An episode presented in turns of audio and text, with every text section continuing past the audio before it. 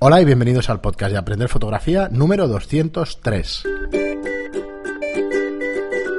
Hola, soy Fran Valverde y como siempre me acompaña Pera la Regula. Hola, ¿qué tal? Muy buena, espera. Pues nada, ya en el programa 203, eh, me río porque ayer justo grabamos el 200, es un poco lío esto de los números, arriba y abajo.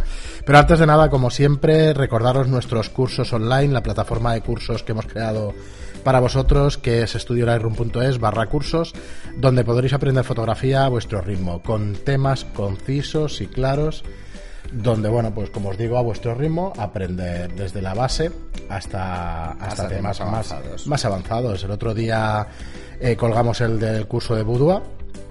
Y bueno, ya es un tema de, flash de zapata, pero digamos avanzado. Es cierto que nos falta otro curso. el, curso de Budua está dividido en tres partes, que es aprovechar la luz natural, luego el uso de flash de zapata montado en cámara y fuera de cámara, y luego flash de estudio. Dedicamos mucho más tiempo al flash de zapata, tanto en cámara o fuera de cámara, que al resto. Eh, bueno, al resto. Al que menos dedicamos es al de estudio, porque entendemos que la mayoría de gente no dispone de los equipos y, hicimos un ejercicio muy sencillo.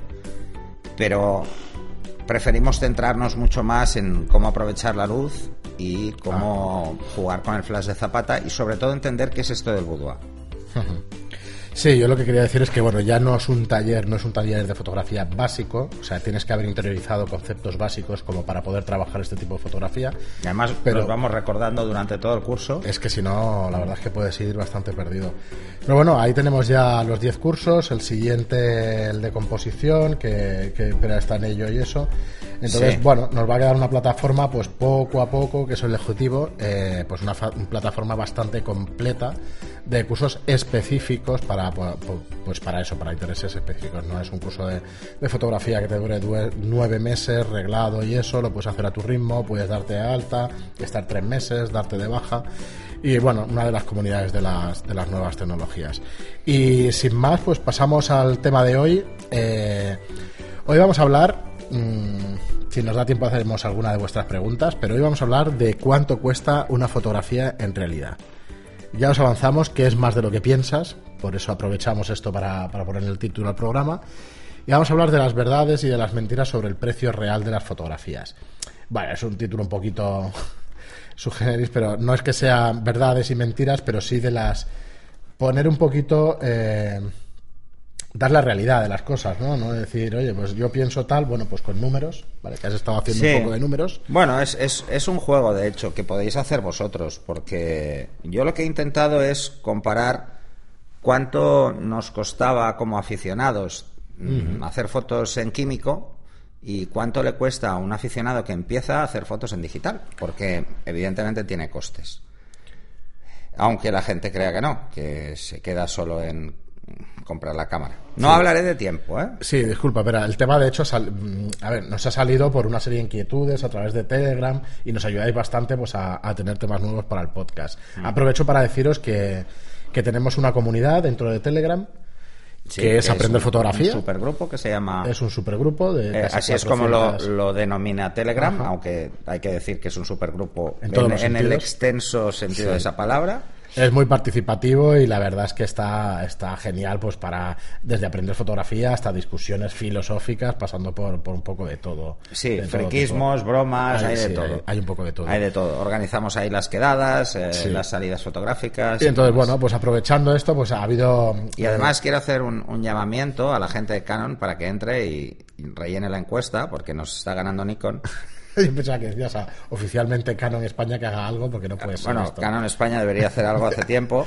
al respecto. Pero ahora mismo eh, tenemos una diferencia de un 5% mm, a favor de Nikon, así que es una cifra que empieza a ser importante. ¿Eh? Chicos, animaros.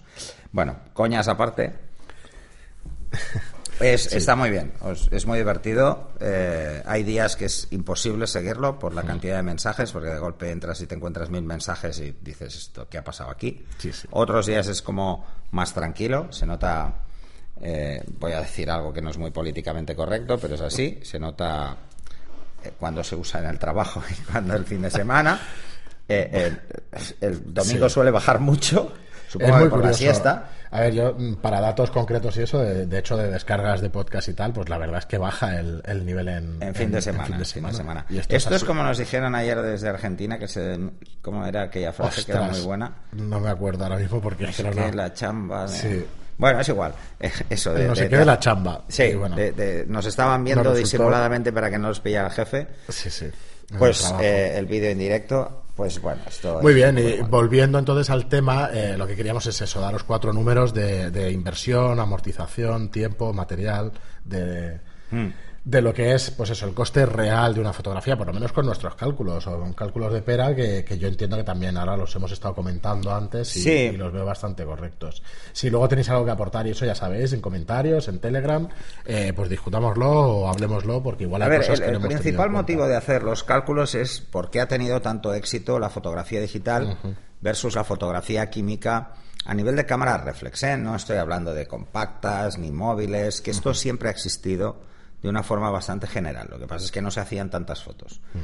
Eh, hemos se ha hecho un salto gracias a, la democratización del mundo de la fotografía que ha provocado la fotografía digital, ha hecho que las redes sociales tengan tanto éxito. O sea, hay que, darle la importancia ¿eh? que tiene a la fotografía el que las redes sociales hayan prosperado tanto que es que ha permitido que todo el mundo pueda hacer fotos y subirlas al momento o rápidamente.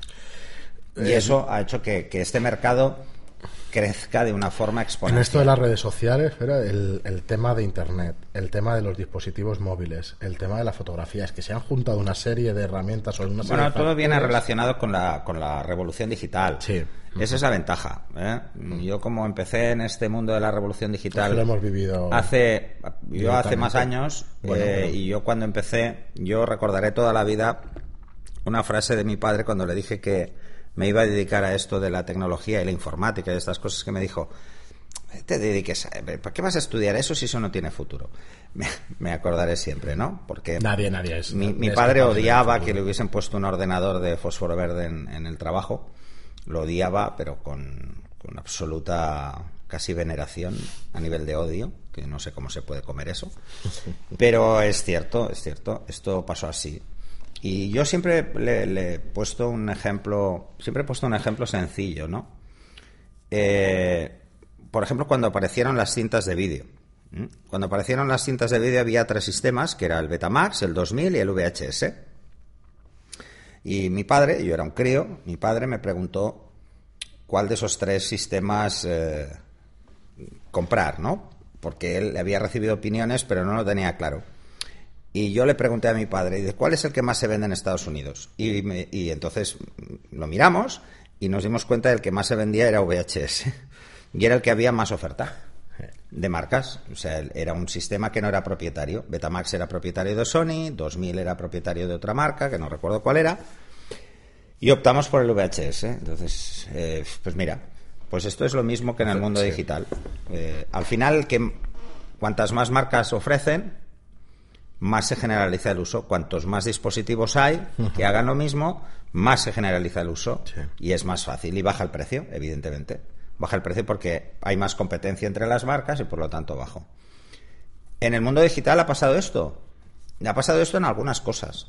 Si recordáis lo que valía un móvil hace 10 años y lo que vale ahora, pues bueno, no podemos ver una diferencia sustancial en cuanto a, bueno, es que ha bajado muchísimo. No, no.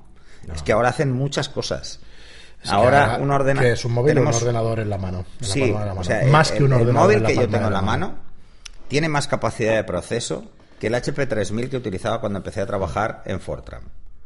Sí, pero aparte para hacernos una idea. Aparte de eso, pero es que puedes hacer cosas distintas que no ya no puedes hacerlas ni en un ordenador. Tú no puedes sacar fotos, subir las redes sociales en un ordenador, ¿sabes? Es una cosa distinta. Es distinto, ¿sabes? tienes capacidades de ordenador, pero otras funciones. En el mundo de la fotografía ha pasado un poco lo mismo. Entonces, digo, bueno, voy a hacer cuatro números, cuatro números muy gordos, ¿eh? para que tengáis una idea de cuánto costaría, cuánto costaría hoy en día eh, estar en, en químico para un aficionado que empezara hoy y cuánto le costaría a un, a un aficionado empezar hoy. ¿Mm? Y cuál es el coste asociado a eso, ¿no? O sea, ahora si, si quisierais compraros una cámara que ya viniera con un objetivo y una química media, media, tirando a algo un poco con cara y ojos, os iba a costar unos 400 euros aproximadamente esa cámara y el tiempo medio de utilización de una cámara química para un aficionado no suele pasar de las 5.000 fotos. ¿Por qué no pasa de las 5.000 fotos? Porque no hay inmediatez en el resultado. Entonces hay que hacer las fotos, hay que acabar el carrete, cuando lo has acabado lo llevas a revelar. Poca foto. ¿Eh? Claro, 5.000 fotos entre 36 posiciones son muchos carretes. Son casi 140 carretes. Claro, son muchos carretes. Son muchos carretes. ¿Eh? Estamos hablando de un aficionado que empieza, ¿eh? Y que va a tener esa cámara en una vida útil, pongamos, de cuatro años. Sí, tres, cuatro años. No la va a tener más tiempo. Probablemente si se engancha querrá comprarse más cosas y entonces ya no podríamos partir de esa premisa. yo estaba pensando en semanas, claro, no disparas, tienes para tres años en 52 semanas de un carrete. Sí, sí, es que. No, si lo divides por semanas, estás haciendo un, como mínimo un carrete al mes en cuatro años. Mínimo.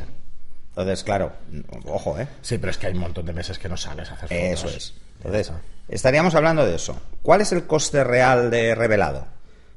Solo hablo de revelado, no de positivado, ¿eh? nada de papel. No hablo de papel, ¿eh? simplemente revelar, o sea, comprar el carrete y luego revelarlo. Bueno, pues os vais a gastar de media unos 20 euros por carrete. ¿Eso qué nos da? Pues que al final de estos cuatro años os habréis gastado unos 3.200 euros aproximadamente, que es mucho dinero, que es mucho dinero. Y eso sin comprar más equipo que el básico. No habéis invertido nada ni en una óptica, ¿eh? Ojo, es un coste solo pelado de revelar. Pensar que solo en revelar os vais a dejar unos 2.700 euros, 2.800, solo revelando esas 5.000 fotos, que probablemente la mitad hay que tirarlas, de la mitad que queda, eh, pues igual no las tiráis, pero casi, y os quedáis pues con el 10% como mucho de todas esas fotos que habéis hecho. De esas 5.000 fotos, pues realmente interesante seguramente habrá 500 y que lleguéis a imprimir de esas 500 probablemente como mucho 50. Eh, es así, eh, estos son los números así a grosso modo.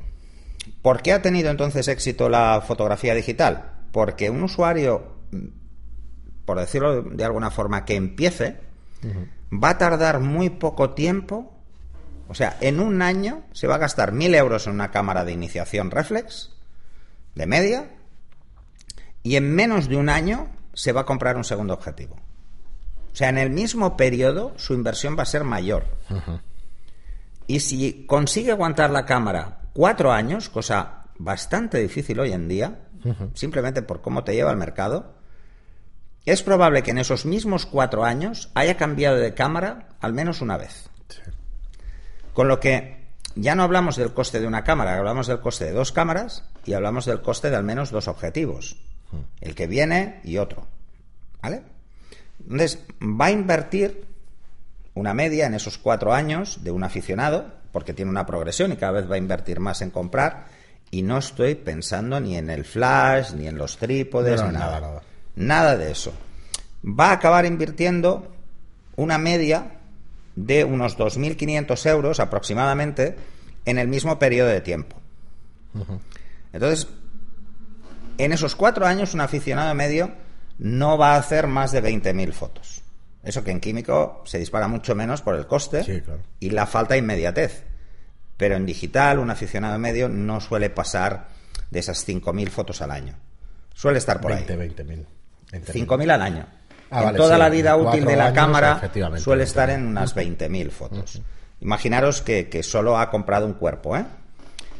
¿Esto qué supone? Supone que una fotografía en químico, cada fotografía que hagamos de esas 5.000 en cuatro años, que si lo pensáis son muy pocas, pero si lo veis en la realidad son muchas, Sí, son muchas. Y yo he sido aficionado con químico. Y, he hecho eso un poquito más. Por muy aficionado que estés, no haces tantas. Eh, precisamente por eso, porque no tienes la inmediatez, eh, tienes que llevarlo a revelar. Ojo, esto hablo de llevarlo a revelar, ¿eh? porque si hay que comprar ampliadora, líquidos, reservar un espacio, menos. se dispara, ¿no? Todavía harías menos fotos. Para, para alguien de químico, el coste por fotografía son aproximadamente 65 céntimos al cabo de cuatro años. O sea, cada fotografía que hagas, cada vez que le des clic, de media te está costando 65 céntimos. Cada foto. Es mucho dinero. O sea, esos 3.000, casi 200 euros que te cuesta, eh, te está costando porque cada vez que haces clic, gastas. Y no estoy hablando de que tengas ninguna avería con la cámara, ni nada por el estilo. Además, en químico, he dicho que ni cambiabais de objetivo, ¿eh?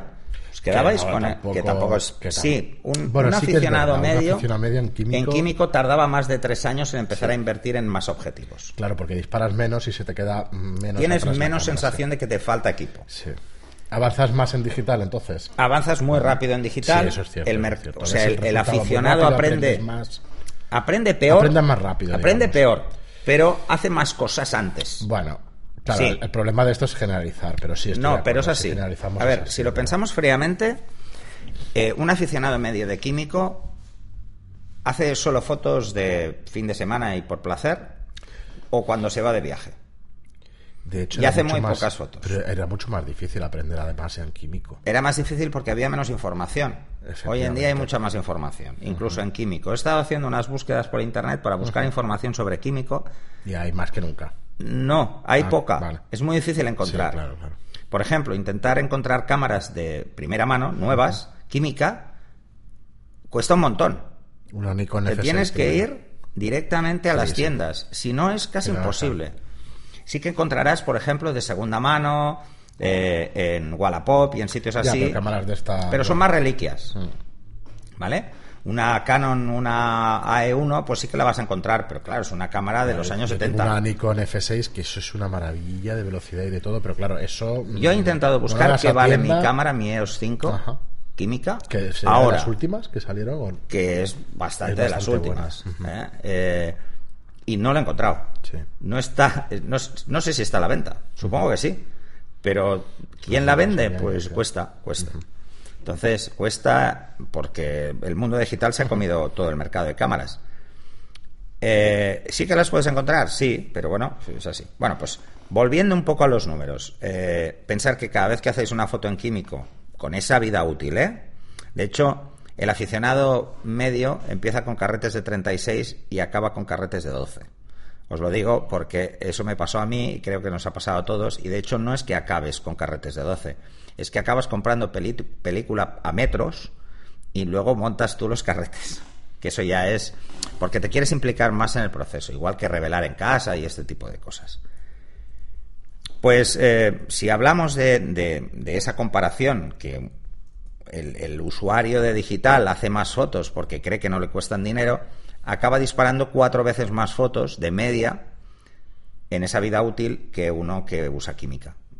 Yo creo que son más de cuatro veces, ¿eh? pero he calculado cuatro para que no sea muy heavy. Os cuesta casi 13 céntimos, 12 céntimos y medio, cada foto que hacéis. O sea, no es gratis. No es gratis. O sea, eso, lo quería comentar. Hay que dividir el número de fotos. O sea, mucha gente dice, bueno, es que una cámara digital cuesta muy poco porque mi cámara aguanta 100.000 fotos, el obturador. ¿Cuántas haces? Pero ¿cuántas haces de esas 100.000?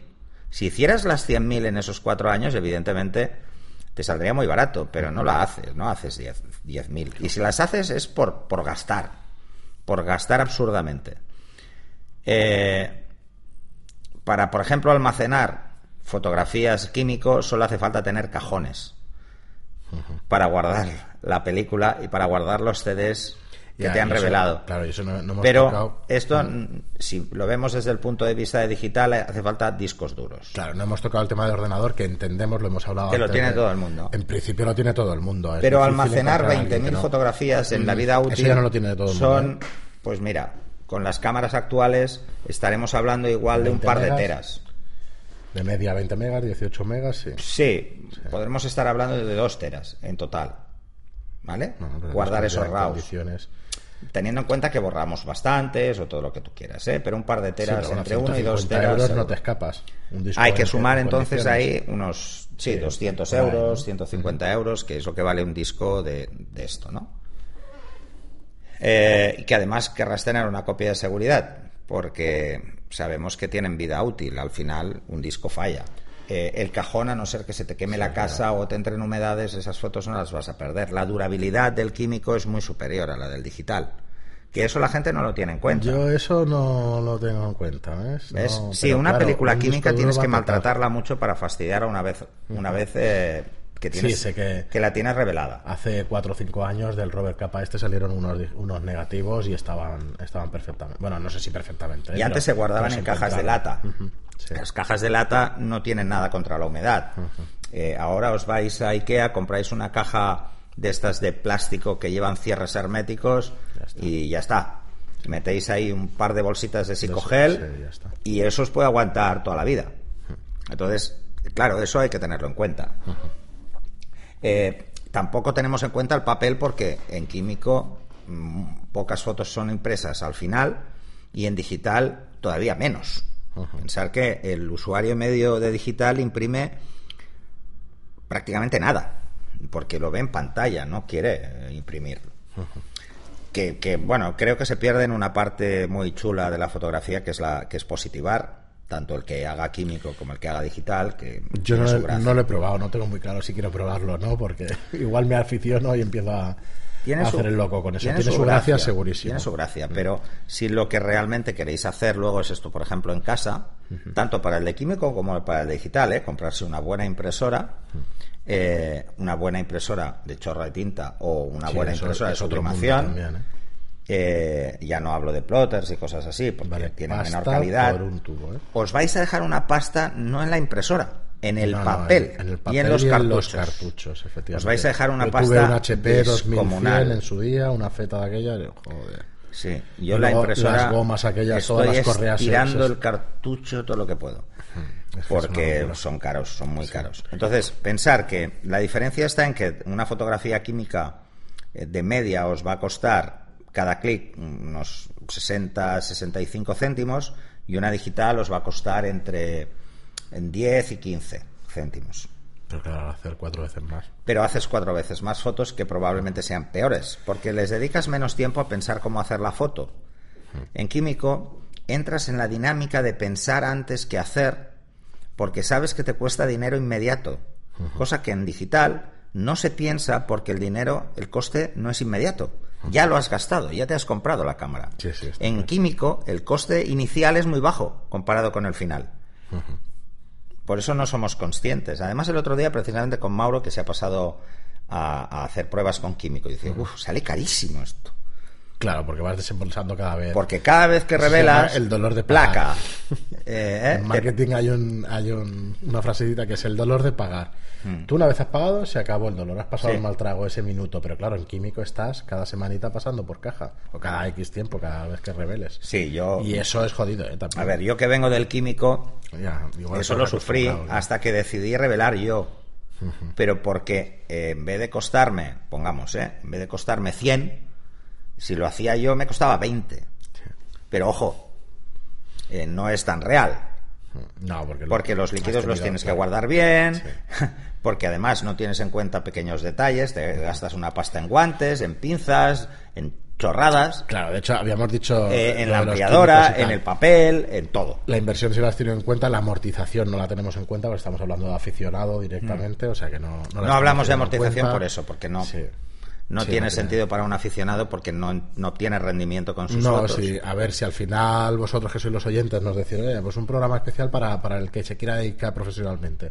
No os preocupéis que sabemos no, ahí, ahí, sí que puedo daros muchos consejos, por, por, sobre todo por errores, ¿eh? Bueno, porque aprendemos, somos así, los humanos, aprendemos en base prueba y error. Yo monté, yo sigo teniendo un estudio de fotografía de alquiler y sé lo que cuestan los equipos. Yo llevo tres estudios, imagínate. y, al final sé lo que me costó. Pero bueno, vemos que, que sois más aficionados que profesionales y tal, pero bueno, aunque sabemos que los hay y eso, ya nos diréis si os interesa y en otro, en otro programa. los profesionales que tengamos como oyentes eh, ya saben los costes que, tienen. Además, depende del tipo de fotografía, los costes pueden ser muy altos o muy bajos, porque depende mucho. Depende si, objetivo si te centras, por ejemplo, si eres un fotógrafo de que hace paisajismo, probablemente su inversión no sea tan alta como si te dedicas a la publicidad que te requiere otro tipo de cámara, otro tipo de objetivos, hay más gente en medio formato, eh, es diferente. Pero también hay gente que hace paisajismo de medio formato o incluso interiorismo. Yo creo que incluso paisajismo, el tema del, de la película y el tema tradicional... Sí, mantiene más. Se mantiene más. Se ¿eh? mantiene más. Por lo que yo A ver, Antes estaba repasando, eh, además en casa, pues soy. Mm. Eh, la culpa la tiene Juan Carlos, por si me oye. Eh, porque tuvimos una conversación sobre latitudes y exposición y tal. Y, claro, hostia, yo no lo tenía tan fresco. Entonces, y Juan Carlos sí, porque está cada día revelando. Y he empezado a revisar mis apuntes de químico, que yo soy un tío que lo guarda todo, soy así de raro. Y ojo, ojo, ojo. Mm, tenemos para otro programa entero sobre las diferencias entre químico y digital. Sí. De entrada os adelanto uno. Hay una diferencia que es brutal, que es la linealidad que tiene el sensor que no tiene la película. ¿Vale? Porque una película lo que es es un reactivo químico que eh, actúa en función de la luz. Pero no quiere decir que si entra más luz, doble. No, no es necesario. El digital sí.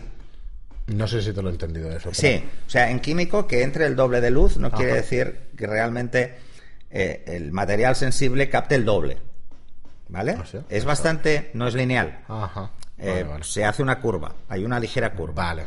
Dependiendo de la, zona. se veía en las películas cuando. Eso es. Si es luces altas o si es sombras, afecta de forma diferente. reacciona de una manera distinta. Exacto, porque para obtener unas luces altas hay que velar tiene que entrar mucha más cantidad de luz que para sombras. O sea, tienen más capacidad de captación las sombras que las luces. Ahí está. Vale. Más sensibilidad. Pero en, no. Ah. Necesitan menos.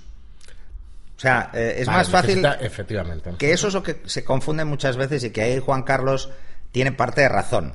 Pero claro, depende de la película. No se la vas a dar todo, solo No, depende de la película. No es lo mismo, y ya lo estuvimos discutiendo, no es lo mismo una diapositiva que un negativo. no, son iguales porque su latitud es diferente, ¿vale? Pero como diferencia sí hay que decir que, por ejemplo, en químico, hay en digital, es lineal. Pero he estado mirando, y he estado mirando unas gráficas... Y no está lineal. Y no es tan lineal siempre. O sea, solo se comporta francamente mal en luces muy altas. Eso que decimos que tenemos tanta información lineal, porque cada paso es el doble del siguiente en cuanto a información, es porque uno es simplemente un material sensible a la luz y el otro lo que hace es capturar fotones, contar fotones. Si entran dos o entran diez mil. Y eso solo lo puede hacer por saturación. Si te parece, lo dejamos aquí porque es un tema interesante para, para tratarlo otro programa. Y además, eh, esto tiene una visión eh, no me gustaría explicarlo desde la física, porque puede ser un coñazo de fórmulas, pero, pero sí que hay que tener en cuenta una cosa que, a la gente que, por ejemplo, está en digital eh, y le viene alguien de químico, como por, por ejemplo Juan Carlos, y le dice, es que las luces altas en químico son mejores. Tiene toda la razón. Las típicas manchas azuladas que veis en digital del cielo, justo antes de romper, es un fallo que tiene esa linealidad eh, que en químico no pasa. Por eso cuando Juan Carlos, por ejemplo, decía en el Telegram que puede sacarle más partido a luces, es solo por eso. No es porque tenga más información en químico, que no es verdad, sino es que tiene menos, sino es que puede sacarle mejor partido. ¿Vale? Bueno, eso es otro lo dejamos aquí y lo, seguiremos tratando. Pero que sepáis que, que el coste el coste real de la fotografía de hecho, por los cálculos que has hecho es bastante parecido. Hay poca diferencia. hablar de Hombre, son 50 céntimos por foto, ¿eh? Sí, pero son 20.000 fotos las que haces de una manera y 5.000 de otra. Pero en la otra tienes, eh, en una tienes los gastos de disco, ya. que en la otra tienes gastos de caja. Bueno, pues como todas las comparativas, la verdad es que sale bastante empatado el tema. A ver, no, se puede competir con un mundo digital hoy en día. No, no, no, no, no, hoy en día no. o sea, la mayoría de gente que, que ahora, que ha empezado con una cama digital, si se pasase analógico sufriría muchísimo, muchísimo. Claro. Porque no se... Y es otra cosa que hablaremos cuando hablemos de las diferencias de analógico y digital. ¿Se expone igual? Sí, pero no. Eh, ¿Miden igual? Sí, pero no. ¿Vale? Las químicas sí que miden un gris neutro fijo, porque la emulsión sí que está calibrada en función de su sensibilidad. Pero los fabricantes nos engañan con eso.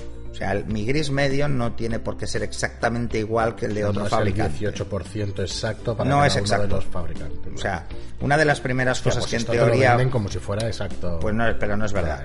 Una de las cosas que habría que tener claro es cuál es el porcentaje de desviación y ese porcentaje de desviación no tenerlo en cuenta a la hora de medir tú, no, porque sería un drama, pero sí tenerlo en cuenta a la hora, por ejemplo, de calibrar un fotómetro. Por eso todos los fotómetros digitales puedes variar dónde está el gris neutro. ¿Mm? Puedes moverlo un poco hacia más o hacia menos. Muy bien, pero pues eh, hasta aquí el programa de hoy. Esperamos que os haya gustado. Por supuesto, preguntas, aclaraciones, dudas, y... llegar y, discusiones en Telegram. Y lo que sea. nos encantan. Así que nada, muchísimas gracias, como os digo siempre, por estar allí, echarle un vistazo a los cursos online que yo creo que os gustarán. Y nada, como os digo siempre, si os gusta nuestro contenido, pues lo mejor que podéis hacer para ayudarnos es una reseña de 5 estrellas en iTunes y un me gusta o un comentario en iVoox. Muchas gracias y hasta el próximo programa. Hasta el siguiente.